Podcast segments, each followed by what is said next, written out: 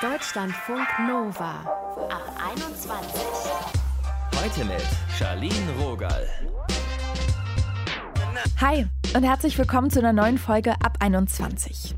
Sie sind sprunghaft, rastlos, oder kreativ und irgendwie auch ein bisschen inspirierend. Menschen, die immer nach was Neuem suchen und selten bei einer Sache bleiben können. Unser Thema heute, Bock auf alles, wenn wir ständig neuen Input brauchen. Ihr hört dazu eine Emotionscoachin, die Menschen berät, die eine sogenannte Scanner-Persönlichkeit haben. Lena ist gefühlt im Dauerscan-Modus. Alle paar Monate verlagern sich bei ihr ihre Interessen. Darüber haben wir gequatscht. Hi Lena. Hallo. Was ist denn das letzte Thema, in das du dich reingedacht und reingefuchst hast? Das letzte große Thema war eigentlich Finance und äh, Aktien anlegen. Das hing eigentlich mit meinem Job zusammen, da ich da für ein Start-up mich mit dem ganzen Thema auseinandersetzen musste. Aber das hat mir eben auch super viel Spaß gemacht, mich da mal reinzufuchsen. Und wenn du das privat machst, wie tief gehst du denn rein ins Thema? Also es ist so, dass ich schon so ein breites Interessenspektrum habe. Also ich schaue mir dann so ein paar Dinge meistens im Internet an, irgendwie vor allem über Videos oder vielleicht auch einen Podcast und will mir erstmal so ein bisschen Wissen dazu aneignen, um einfach zu sehen, ob es mich überhaupt noch tiefer interessiert. Mhm. Aber es ist halt nie so, dass ich jetzt zum Beispiel hingehe und mir so ein dickes Buch nehme und mich komplett da durcharbeite. So ist das nicht, sondern eher so, dass ich einfach dann ein paar Dinge wissen möchte. Und wenn ich da meine Antworten drauf bekommen habe, dann geht es auch eigentlich weiter zum nächsten Thema. Und wenn du mal die letzten Monate die anguckst, was für Dinge haben dich da angezogen? Ich habe mich tatsächlich in letzter Zeit auch sehr, sehr viel rund um das Thema LGBTQ auseinandergesetzt. Auch weil ich mich in dem Bereich engagiere und da dann zum Beispiel mir anschaue, wie zum Beispiel gendergerechte Sprache funktioniert. Also das war ein Thema, mit dem ich mich länger und halt auch mit verschiedenen Aspekten beschäftigt habe. Und ich meine, das ganze, diese ganze Community ist sehr, sehr breit. Deswegen gibt es da sehr viele verschiedene Themen, die ich mir mal angeschaut habe. Aber das war so, glaube ich, so, wenn man es zusammenfassen müsste, so ein Konstrukt, wo ich mich viel mit auseinandergesetzt habe. Und da du ja jemand bist, der gerne auch mal Abzweigungen nimmt und was Neues ausprobiert, wie lässt sich das denn mit deinem Job vereinbaren? Du sagst, du bist in dem Finanzbereich so ein bisschen. Also vielleicht nochmal genau zu meinem Job. Ich bin User Experience Designerin. Also ich bin darin selbstständig. Das habe ich jetzt nach meinem Masterabschluss quasi für mich so entdeckt, dass Selbstständigkeit generell gut auch zu diesem Aspekt von mir passt. Mhm. Also dass man eben auch viele verschiedene Dinge macht. Und im Moment arbeite ich da eben ja für ein Startup im Finance-Bereich. Aber da ich jetzt selbstständig bin, kann das halt immer variieren. Also User Experience Design kurz zusammengefasst ist einfach, dass man ein meist digitales Produkt so designt und so konzeptioniert, dass es möglichst nutzerfreundlich ist. Und dafür geht man eigentlich schon direkt von Anfang an auch an die Zielgruppe heran und macht zum Beispiel Interviews oder beobachtet die tatsächlich dabei, wie sie irgendeine Aufgabe erstmal ganz ohne das Produkt vielleicht lösen, um dann eben auch zu sehen, was für Bedürfnisse überhaupt da sind. Und das ist halt schon allgemein sehr, sehr breit. Und dann kann man natürlich, je nachdem, was für einen Kunden man jetzt hat, auch nochmal vom Thema sehr individualisiert drangehen. Also Finance ist ja was ganz anderes jetzt zum Beispiel als ein Produkt, was vielleicht total sozial ist und was vielleicht sich darauf spezialisiert, dass die Straßen sauber werden mhm. oder so. Dann ist es ja eigentlich ziemlich perfekt für dich.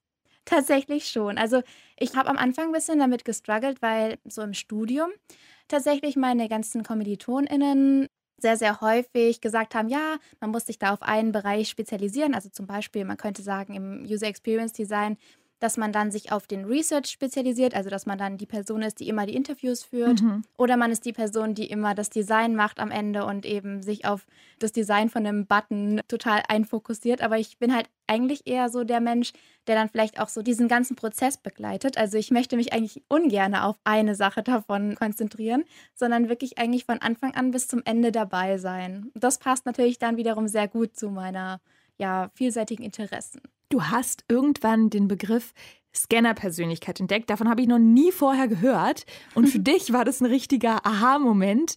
Was genau ist es und warum war das für dich so erhellend? Ja, also ich bin da wirklich zufällig drauf gestoßen. Ich glaube, ich habe dazu einen Beitrag bei LinkedIn gesehen. Und ähm, die Scanner-Persönlichkeit ist eine Persönlichkeit, die sehr, sehr breit interessiert ist und sich aber auch gar nicht auf diese speziellen Dinge dann super tief einliest oder total tief einarbeitet, sondern eher so vielleicht, vielleicht in so drei Monatsphasen immer mal wieder wechselt zwischen den Interessen. Und dass es sowas gibt, das wusste ich halt vorher auch nicht. Ich dachte immer, ich bin irgendwie da so, dass ich mich nicht so gut festlegen kann und dass es für mich irgendwie eher so komisch klingt, wenn ich mir jetzt vorstelle, ich mache jetzt einen Beruf für den Rest meines Lebens. Aber tatsächlich sind es so verschiedene Eigenschaften, die sehr viele Menschen haben, die sich in diese Kategorie der Scanner-Persönlichkeit einordnen. Also genau, es kann halt sowohl beruflich als auch privat sein, dass man da eben sehr, sehr viele verschiedene Interessen hat, aber eben nie super tief reingeht und nie irgendwie ein Experte in einem Feld wird. Ist jetzt fast eine fiese Frage, aber ich habe gerade gedacht, hast du nicht ein bisschen Sorge, immer nur so ein typisches Halbwissen zu haben? Ja, ich, also das war halt tatsächlich auch immer so das, was ich halt dachte, hm, also es wäre ja schon toll, wenn man wirklich auch irgendwas so super, super gut kann. Aber bei mir ist es tatsächlich eher so, dass meine Expertise, glaube ich, darin liegt, dass ich sehr viele verschiedene Dinge weiß und dann auch so Parallelen ziehen kann oder Dinge zusammenbringen kann, mhm. die andere vielleicht gar nicht so im Kopf haben.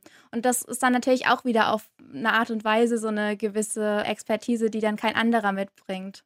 Und man kann sich ja dann immer auch Experten wieder für die einzelnen Bereiche suchen, gerade in meinem Bereich und mit denen zusammenarbeiten. Und das ist dann natürlich äh, perfekt. Aber ich glaube nicht, dass ich jetzt alles alleine perfekt hinkriegen würde. Das nicht. Hast du das manchmal auch, dass es dich ein bisschen stresst, so viele Interessen zu haben und dass du dich fast dabei ertappst zu denken, ach Mensch, ich dachte, ein bisschen länger würde ich noch dranbleiben und dann zieht es dich wieder woanders hin?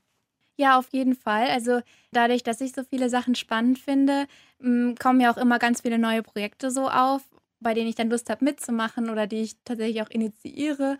Und ja, am Ende des Tages hat der Tag aber auch nur 24 Stunden. Und das ist schon sehr, sehr schwierig, dann zu entscheiden, welchem Projekt widme ich jetzt meine Zeit und wie lange mache ich das und wie funktioniert es eben auch im Zusammenspiel, dass eben eine Sache nicht zu kurz kommt oder dann halt nie fertig wird.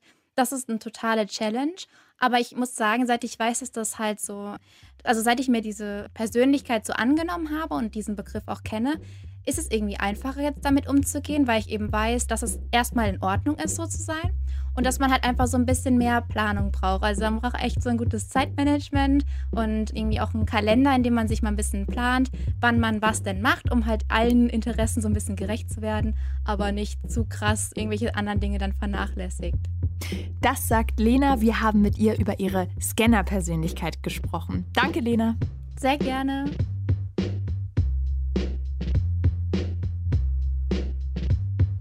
Deutschlandfunk Nova. Letztes Jahr Klavier gelernt, dann lieber Saxophon und noch nach einem halben Jahr später einfach mal Gitarre angefangen. Erst eine Ausbildung zur Schreinerin und dann noch ein Archäologiestudium vielleicht dran gehangen. Kennt ihr auch diese Menschen, bei denen irgendwie immer was Neues kommen muss? Alles wird enthusiastisch ausprobiert, mega die Begeisterung und das hält dann aber gar nicht mal so lange an. Denn das nächste Projekt, das kommt ja gleich schon wieder um die Ecke. Und vielleicht habt ihr euch auch schon mal gefragt, wieso da so eine Art Rastlosigkeit da ist oder anders, wieso die beste Freundin so kreativ und vielseitig sein kann und ihr selber eben nicht. Das könnte an der Anlage zur Scanner-Persönlichkeit liegen. Dazu habt ihr Lena gerade schon gehört. Annette Bauer ist Emotionscoachin, Autorin und auch Scanner-Persönlichkeit. Mit ihr gehen wir jetzt nochmal ins Detail. Hallo Annette. Hallo, grüß dich. Wen genau beschreibt der Begriff Scanner-Persönlichkeit? Ja, ziemlich genau die Menschen, die, ich sage immer, tausend Kessel auf dem Herd haben. Ja, also viele Töpfe, in denen ständig gerührt wird. Und immer ein Interesse im Gepäck für ein neues Thema, das einfach so daherkommt. Also Scanner-Persönlichkeiten haben wie so ein inneres Programm, das ständig geöffnet ist und immer auf Empfang ist für neue spannende Sachen. Wie zeigt sich das in deinem Leben? Oh, in meinem Leben zeigt sich das, dass ich auch mehrere Ausbildungen gemacht habe. Also ich bin von der Buchhändlerin über ein praktisches Theologiestudium in die Seelsorge, vorher noch nee, währenddessen äh, Erlebnispädagogin geworden, später dann Coach, ich bin Weiterbildnerin, also das ist so ein ganzes Potpourri, da zieht sich zwar bei mir ein roter Faden durch, der mit Menschen und mit Umsetzung zu tun hat, aber im Prinzip ja, hatte alles sich irgendwann bei mir erschöpft. Ich habe auch mehrere Musikinstrumente gelernt im Laufe meines Lebens, vieles auch autodidaktisch gelernt, einfach weil ich mich immer wieder für neue Sachen interessiert habe. Und dann natürlich immer ein bisschen zu kämpfen hatte damit, dass ähm, ja meine Eltern, glaube ich, manchmal ein bisschen verzweifelt sind und Scanner-Persönlichkeiten ja auch immer diesen Spruch hören, ach, kannst du nicht mal endlich was zu Ende machen. An der Stelle würde ich auch gerne mal einhaken, weil ich gerade auch gedacht habe, einerseits hört sich das ja wahnsinnig ähm, kreativ und bewundernswert an und auf der anderen Seite gibt es gleich schon wieder diese kleine Lästerei, wo man sagen möchte, ja, zieht doch eh nie durch. Ja, ja, genau. Ist aber gar nicht so. Also wir Scanner, wir ziehen sehr wohl durch. Also wir bringen ganz, ganz viel zu Ende. Bloß ist unser Ende ist ein anderes als bei Nicht-Scannern. Ja, also wenn ich mich mit einem Thema befasse, dann durchdringe ich das auf meine Art, dann eigne ich mir das an, dann hole ich mir alle Infos, die ich brauche, um, ich sag mal, ein gewisses Zufriedenheitsmaß in mir zu spüren. Und wenn das erreicht ist, dann kommt bei mir automatisch die Langeweile mit einem Thema auf. Und dann ist das Thema durch, dann hat es sich erschöpft. Und wenn ich gut aufgestellt bin als Scanner, dann wechsle ich. Dann mache ich quasi den Sack zu, verabschiede das Thema und bin frei für was Neues. Das erweckt natürlich im Außen häufig den Eindruck, ja, dass wir Dinge nicht zu Ende bringen können, dass wir wie so ein, also dass wir wie so ein, so ein Wechselbalg fast mhm. sind, ja, und immer so von einem zum anderen hüpfen und vielleicht den Hals nicht voll kriegen. Es gibt auch so, also ich habe das früher häufig gehört in meinem alten Beruf, ach, die schon wieder, die hat ja auch zu allem was zu sagen. Ja, aber hat man dann vielleicht auch, ja. Also nicht wie der Professor für Fach XY, aber wir haben unglaublich gutes Allgemeinwissen über ganz, ganz viele Themenbereiche. Und ist es dann nur in Bezug auf Wissensaneignung oder auch Hobbys oder wirkt sich das dann auch in Beziehungsführung zum Beispiel aus? Das ist eine spannende Frage, die wird mir sehr, sehr häufig gestellt und in der Tat haben manche Coaching-Klientinnen auch so eine Sorge, dass man dann plötzlich auch so zum Häschen hüpft wird, was Beziehungen angeht. Das ist aber überhaupt nicht so. Es geht da um Hobbys, es geht um Jobs, es geht wirklich um Interessen, aber es geht nicht um Beziehungen. Wir können ganz wunderbare, sehr stabile und sehr lange Beziehungen führen. Bei so einer Scanner-Persönlichkeit, ist es eine Persönlichkeitseigenschaft? Weil es hört sich ja schon so an, als würde man sich darüber auch so ein bisschen definieren. Mhm. Oder ist es mehr? Es ist beides. Also leider gibt es nicht so wahnsinnig viel Forschung zu diesem Gebiet, was ich sehr, sehr, sehr bedauere. Aber es zählt für mich eindeutig zu dem Bereich Begabungsformen. Da gibt es ja ganz verschiedene Ansätze. Wir kennen die Hochbegabung, die ist wissenschaftlich sehr gut erforscht und bei den Scanner-Persönlichkeiten gibt es einen Bereich, der nennt sich Vielbegabung. Also ich sage immer, allein die Tatsache, sich immer wieder auf Neues einlassen zu können, ist schon Begabung genug. Mhm. Das kann auch nicht jeder. Deshalb sind Scanner auch ganz prädestiniert für so Projektarbeiten. Die kann man immer wieder in ein neues Projekt reinschubsen und sagen, guck dir das mal an, arbeite dich mal ein, kannst du mal hier das übernehmen. Und das machen die und sie machen es auch wirklich gerne, weil klar ist, das ist dann was Abgeschlossenes. Und wenn ich das halt dann auch noch in verschiedenen Bereichen kann, also wenn ich ähm, eine sprachliche Begabung habe und wenn ich eine musische Begabung habe und wenn ich eine Begabung für die Natur habe, also in der Begabungsforschung sind wir da ja ganz schnell in verschiedenen Modellen, dann zähle ich zu den sogenannten Vielbegabten dieser Welt. Und ja, es ist dann auch irgendwie ein Persönlichkeitsanteil, denn die Art, wie mich die Natur mit Begabung ausgestattet hat, die beeinflusst natürlich meine Persönlichkeit. Ich finde, das hört sich jetzt gerade sehr empowernd an und es ist auch sehr positiv eingerahmt. Mhm. Unsere Gesellschaft, die funktioniert ja da manchmal so ein bisschen anders auch. Ja. Wie gehen denn Menschen damit um, wenn sie eben nicht in dieses Bild passen vom Klischee, vom geradlinigen Lebenslauf? Mhm. Das ist schon auch eine Last. Also es ist ja nicht umsonst so, dass ich als Coach auch mit Scanner-Persönlichkeiten arbeite. Wir haben wirklich mit ganz vielen Altlasten in unserem Lebensgepäck zu tun, so würde ich das mal nennen. Das fängt an bei Anecken in der Schule, weil man schnell gelangweilt wird, weil man dieses Hüpfen hat. Das geht über Studium oder Berufsausbildungen. Das sind Sprüche, die man aus der Familie kennt, wenn es um Hobbys geht. Und das sind alles Dinge, die sich festsetzen in uns und ein negatives Selbstbild verursachen können. Das heißt, viele Scanner, die zu mir kommen, die denken wirklich, sie sind falsch. Ja, sie sind, sie passen nicht. Irgendwas an ihnen stimmt nicht, weil sie das alles nicht so können wie alle um sie herum.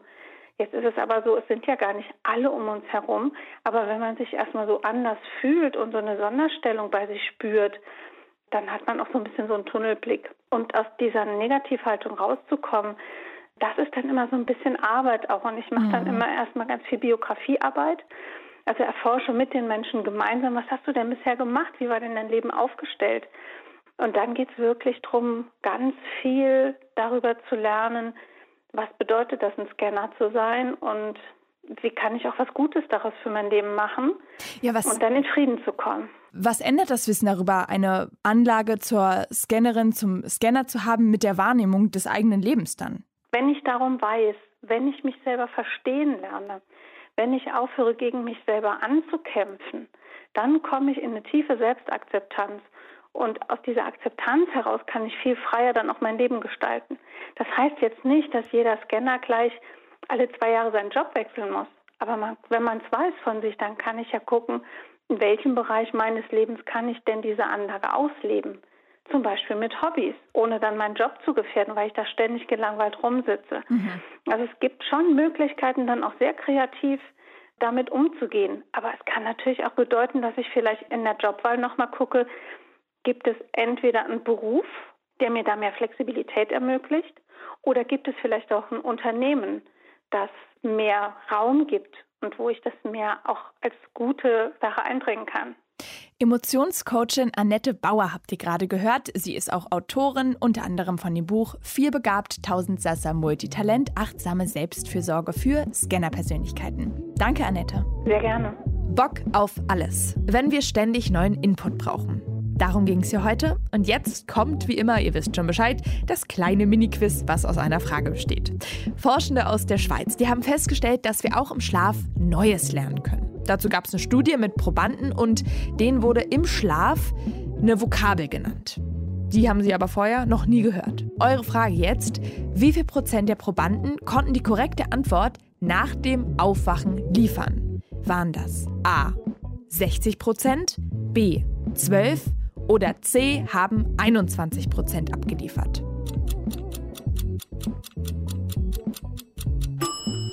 Eure Zeit ist um. Die richtige Antwort ist A. 60 Prozent der Probanden haben wirklich die richtige Verknüpfung im Kopf gemacht. Wichtig bei dem Versuch ist aber noch, die Forscherinnen und Forscher, die mussten während des Tiefschlafs die aktiven Schlafphasen der jeweiligen Person treffen und diese Phasen, die dauern nur eine halbe Sekunde.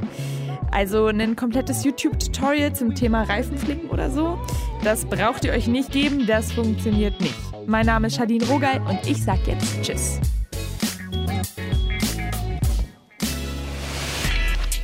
Deutschlandfunk Nova ab 21. 21. Montags bis freitags ab 21 Uhr und auf deutschlandfunknova.de.